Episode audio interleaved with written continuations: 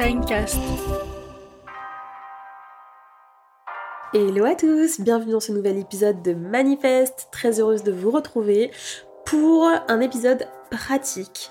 Cette semaine, j'avais vraiment envie de vous proposer, non pas une réflexion philosophique, etc., mais plutôt un guide lié en fait à un épisode récent que j'ai fait et qui s'intitule euh, Productivité et santé mentale, hmm, et bien sont-elles compatibles?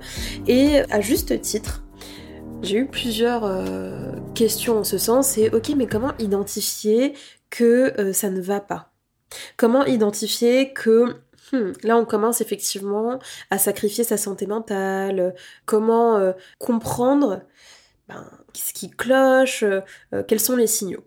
Donc je me suis dit, top, je vais vous proposer un petit peu, ben, moi, les cinq manières que j'ai d'identifier si ça va ou si ça va pas, et celles aussi que je recommande à mes coachés quand on est sur des problématiques de ce type, parce qu'effectivement, euh, et d'ailleurs dans les manières d'identifier, je vais aussi vous donner indirectement, je peux pas m'en défaire, mais j'ai toujours une approche solution, donc je vais aussi vous donner des manières de... Euh, en fait, c'est à la fois cinq manières d'identifier, mais aussi de solutionner le fait que ça n'aille pas, ok? Parce que pour moi, ça passe vraiment, euh, enfin l'un va avec l'autre.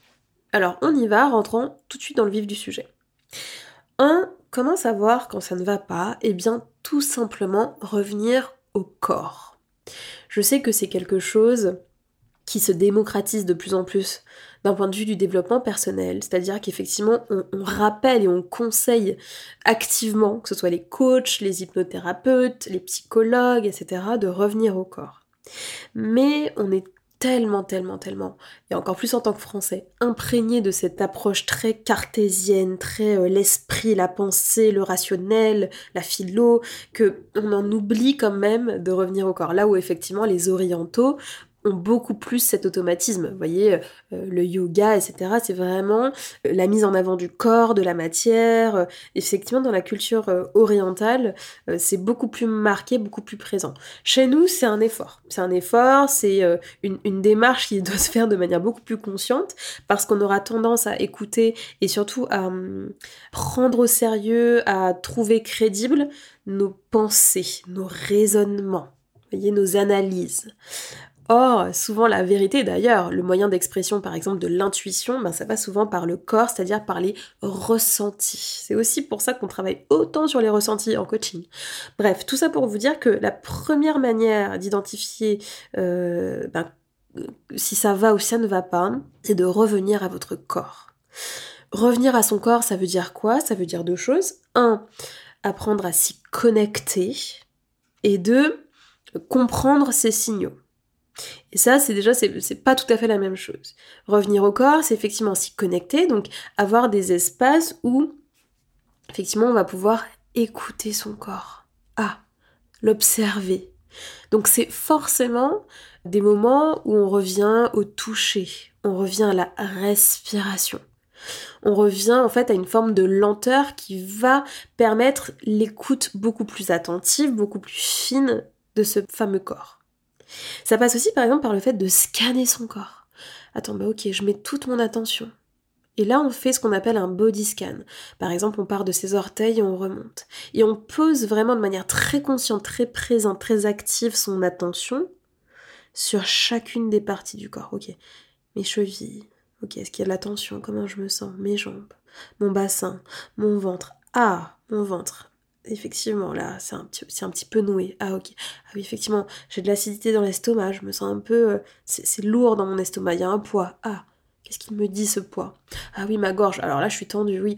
Oui, et puis j'ai mal au dos, mes cervicales, je suis toute contractée. Ok. Vous voyez Revenir à son corps, c'est déjà mettre de la conscience dessus, tout doucement l'écouter, accueillir ces fameuses sensations, et puis ensuite essayer de les comprendre. Alors, pour comprendre ces sensations, il faut euh, ben, les questionner. Un petit peu comme quand on cherche à comprendre quelqu'un. Si un pote à vous il va pas bien, vous allez lui poser des questions. Pourquoi tu vas pas bien? Qu'est-ce qui s'est passé? Comment ça va avec ton mec? Comment ça va avec tes parents? Voilà. Ben, c'est un petit peu la même chose avec vos sensations. Parlez-leur, posez-leur des questions. Ça peut être à voix haute, ça peut être en faisant du journaling, mais vraiment juste. Ok, on reconnecte. Et pour ça, effectivement, la voie royale reste la respiration. Et c'est vraiment pas une personne euh, à l'aise avec ça qui vous le dit, c'est-à-dire que moi j'ai eu beaucoup beaucoup beaucoup de mal à, apprendre à respirer, j'ai encore du mal parce qu'en fait la respiration demande de justement de couper avec les pensées, de revenir à quelque chose de très organique, de lâcher prise. Et d'ailleurs bah moi je suis allée c'est-à-dire par le par la voix forte directe. J'ai fait euh, deux sessions, une en collectif et une en privé de breathwork, donc qui est une technique de guérison des traumas, etc. par la respiration. C'est assez intense et c'est là qu'on voit à quel point euh, la respiration est un outil euh, exceptionnellement puissant. Et d'ailleurs, c'est pas pour rien que voilà, c'est vraiment le, souffle de la vie, hein, tout simplement. D'ailleurs, il y a une personne euh, excellente, incroyable, avec qui j'ai fait euh, ces fameuses deux sessions, qui s'appelle Suzanne Oubari, et qui a un compte Instagram qui s'appelle Breathe in Paris, donc Respire à Paris, que vous pouvez, euh, que je vous invite à, rejoindre. On va vous mettre le lien de son compte Instagram dans les notes du podcast, et qui organise régulièrement euh, des ateliers de respiration, de breathwork, avec à chaque fois des thématiques super belles, super intéressantes euh, à Paris. Elle en fait également sur Zoom. Alors j'ai jamais fait en distanciel, mais je sais que ça marche aussi très bien. Et j'avais fait aussi une séance privée avec elle notamment dans une période euh, il y a quelques années qui était euh, super difficile d'un point de vue euh, en fait j'étais en, thérapie je travaillais vachement sur mes traumas notamment un en particulier et c'était difficile donc en complément j'ai fait ce travail autour de la respiration et c'était assez dingue, vraiment très très puissant. Et bref, tout ça pour vous dire que voilà, revenir au corps, c'est vraiment la première étape. Deuxième manière ben, de savoir si ça va ou si ça ne va pas, c'est de rompre avec le quotidien. Alors qu'est-ce que ça veut dire rompre avec le quotidien? Eh bien, c'est justement sortir du mode pilote automatique. C'est-à-dire que le quotidien, et c'est bien normal et heureusement parce que sinon on serait épuisé de prendre toujours des nouvelles décisions et de ne jamais avoir de repères, mais par définition le quotidien, ben euh, ça y est, on connaît, on fait les choses quand même de manière assez automatique, hop, je me lève, après je fais ça, après je fais ça, je m'habille là, je vais bosser là et tout ça. Bien pratique d'un côté, mais d'un autre côté, cela aussi nous coupe précisément de nos émotions et de nos sensations. On n'est pas là, et c'est ok, mais on n'est pas là tous les jours en train de se poser la question, tiens, est-ce que je vais vraiment bien, etc. Donc de rompre avec le quotidien. Qu'est-ce que ça veut dire? Rompre, c'est-à-dire d'un point de vue de la temporalité. ok, le rythme de la vie. Rompre avec le quotidien d'un point de vue de l'espace, donc changer d'environnement. Rompre avec le quotidien en termes de lien. Vous voyez, donc c'est vraiment changer d'univers, qu'il soit relationnel, environnemental ou qu'il soit en termes de temporalité, va permettre justement au corps de faire remonter à la surface et donc aussi à la conscience, de faire remonter à la surface eh bien la vérité de nos états d'âme. donc ça c'est hyper important. Troisième manière très efficace aussi d'identifier un petit peu ces fameux états d'âme, c'est de se connecter à la nature.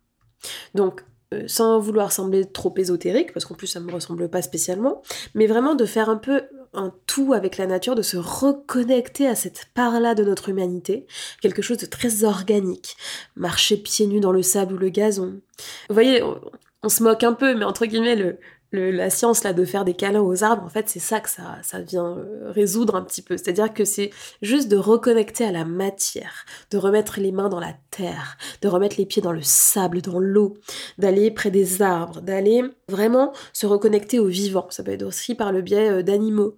Peut-être si vous habitez en ville, ben allez passer deux jours dans une ferme, reconnectez-vous aux racines, aux, aux vivants, etc. Ça, ça aide énormément à se reconnecter justement à l'essentiel, à se reconnecter au cœur, au corps, à presque à l'âme. Vous voyez, ça, ça aide beaucoup et euh, ça permet de faire silence, de se dire tiens, dans, dans l'expression la plus, euh, la plus naturelle de mon humanité, comment je me sens là? Donc ça, ça aide beaucoup. Quatrième manière de faire ce travail, c'est de s'offrir des espaces d'introspection vous commencez à, me connaître, je défends vaillamment qu'effectivement l'introspection, donc effectivement l'art de mieux se connaître, est le point de départ à tout. Et le point de départ à la performance, le point de départ à l'épanouissement, le point de départ à tout. C'est pas pour rien que euh, ben, je consacre ma vie professionnelle finalement à aider les gens à accoucher d'eux-mêmes, à accoucher de leurs désirs, de leurs envies profondes, de leurs aspirations, de leurs ambitions. C'est parce que j'ai vraiment une conviction profonde, c'est qu'en fait tout part de là. Une fois que tu es beaucoup plus au clair sur ce que tu veux vraiment, que tu sais beaucoup plus qui tu es en termes de besoins, en termes de valeurs, en termes de, rêves, en termes de désirs, etc., tu es beaucoup plus responsable ensuite pour créer une vie euh, alignée à ces aspirations, alignée à ce que tu auras découvert de toi. Donc c'est pour ça que pour moi c'est vraiment hyper important. Mais l'introspection, comme toutes les choses fondamentales dans la vie, ne s'obtient pas facilement. C'est une démarche, c'est quelque chose qui à aller chercher. Et donc c'est pour ça que je dis bien s'offrir des espaces d'introspection. Ça peut être la thérapie. On s'offre une heure ou même deux fois une heure chaque semaine pour avoir un espace d'écoute et d'échange, par exemple. Ça peut être, euh, bien sûr, du coaching. Ah, ok, je m'offre euh, une heure, une heure et demie, 45 minutes, toutes les deux semaines, trois semaines avec un coach avec qui je peux vraiment bosser sur ok comment je fais pour incarner la personne que je veux être, comment je fais pour euh, créer une vie alignée, etc. Comment je fais pour identifier ce qui me fait vraiment du bien. Voilà. Ça peut être aussi à travers du journaling ou de la méditation. L'idée, c'est de se dire, ok, je, m'engage, je m'offre à moi-même en conscience et, et, je ne déroge pas à ça, je le mets dans mon agenda, c'est un engagement à m'offrir des vrais espaces d'introspection et de dialogue intérieur. Et puis enfin, cinquième manière d'observer très concrètement si en ce moment ça va, ou si au contraire vous êtes en train euh, de tirer sur la corde, mais sans que vous vous en rendiez compte, vous êtes en train de, d'un peu de, de, couver un petit burn-out, vous êtes en train de couver un petit, une petite dépression, vous êtes en train de, de couver quelque chose de cet ordre-là, c'est d'observer euh, deux choses, la joie et l'énergie. La joie parce que, et j'avais écrit un article qui vous avait beaucoup plu il y a quelques années, je vous mettrai le lien dans les notes du podcast, que j'avais intitulé La fabrique de la joie, et où effectivement je parlais un petit peu du triptyque bonheur, joie, plaisir.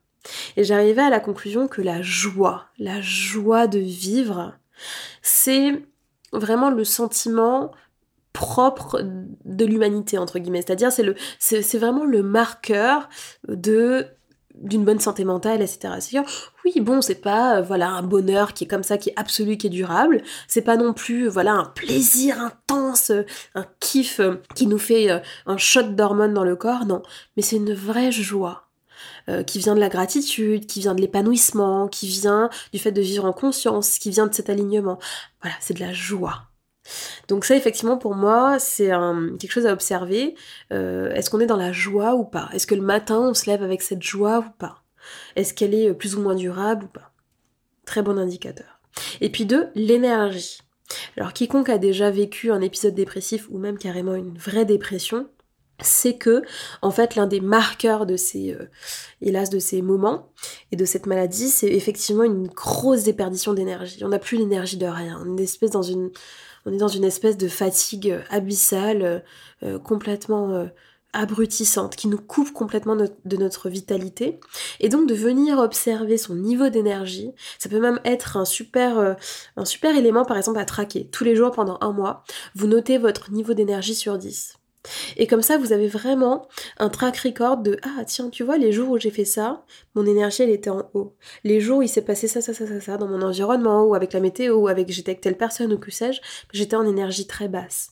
Et donc, ça vous donne vraiment des indicateurs super précieux pour venir identifier aussi dans votre vie quotidienne ben, ce qui fonctionne, ce qui fonctionne moins, ce qui vous donne de l'énergie, ce qui vous en prend, ce qui euh, pour vous est stimulant versus ce qui est euh, ben, par définition énergivore. Donc ça c'est vraiment pour moi les deux choses à observer en priorité, la joie et l'énergie.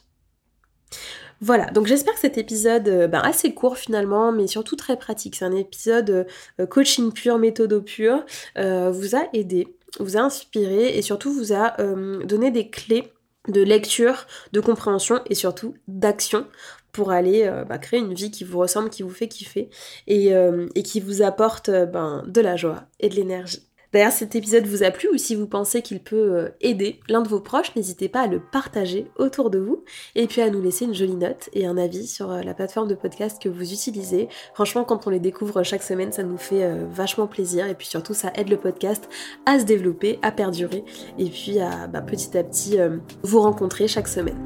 Donc voilà, je vous dis à la semaine prochaine pour un nouvel épisode de Manifeste et d'ici là, prenez soin de vous. Ciao ciao